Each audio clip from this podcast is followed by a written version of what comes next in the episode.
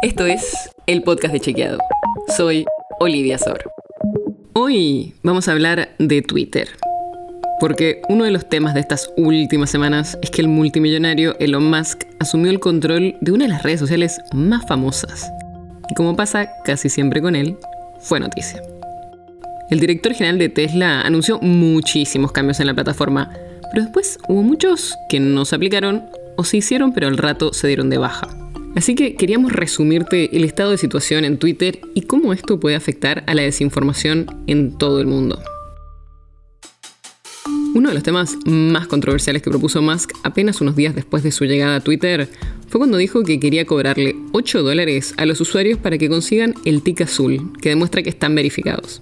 Después dijo que ese monto se iba a adaptar al poder adquisitivo de cada país y que iba a ser un servicio premium de suscripción que permitiría, por ejemplo, deshacer tweets, ver menos publicidad, publicar videos más largos, crear diferentes carpetas para guardar tweets o incluso tener más relevancia en la red, como por ejemplo que el algoritmo destaque especialmente sus respuestas.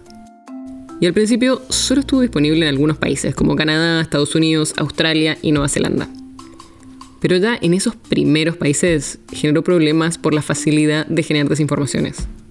La dinámica es muy simple puedo crear un perfil parecido al de alguien conocido o al de una empresa, comprar la verificación y después, aunque es cierto que Twitter especifica si el tick azul es pagado o no, es muy difícil que la gente busque esa información y vea que esa cuenta tiene el tilde azul, pero no es verdadera. Eso pasó, por ejemplo, con una empresa y le hizo perder millones de dólares. Un usuario creó una cuenta falsa de Eli Lilly, que es una farmacéutica muy conocida, y compró el tilde azul.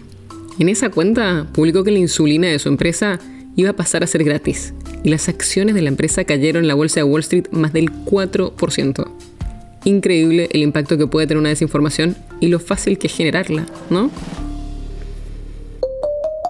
Lo último que sabemos es lo que el propio Elon Musk tuiteó, dijo que estaban retrasando el lanzamiento oficial de este tipo de verificación paga y que seguramente iban a lanzar distintos colores de verificación para evitar ese tipo de suplantación de cuentas.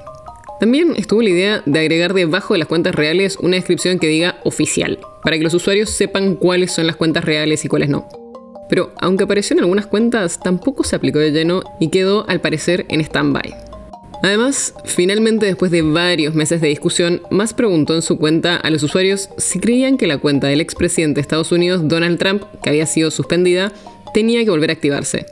Después de que los usuarios votaran a favor, se pudo volver a acceder a la cuenta de Trump pero con tantas idas y vueltas no sabemos qué puede pasar.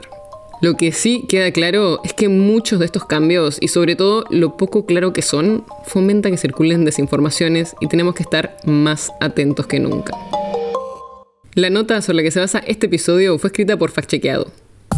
Si quieres saber más sobre esto y otros temas, entra a chequeado.com o seguinos en las redes. El podcast de Chequeado es un espacio en el que de lunes a viernes te contamos qué de lo que escuchaste o circuló es verdadero o falso. Y te traemos datos para que puedas entender mejor las noticias. Si tienes una idea, algún tema del que te gustaría que hablemos en un próximo episodio, escribinos a podcast.chequeado.com. Y si te gustó este episodio, seguinos en Spotify o en tu app de podcast favorita y recomendanos a tus amigos. Es una producción de Chequeado, producción colaboración con Posta. La producción está a cargo de Martín Slipsuk y Sebastián Chávez. Y la edición es de Nacho Guarteche. Yo soy Olivia Sor. Hasta mañana.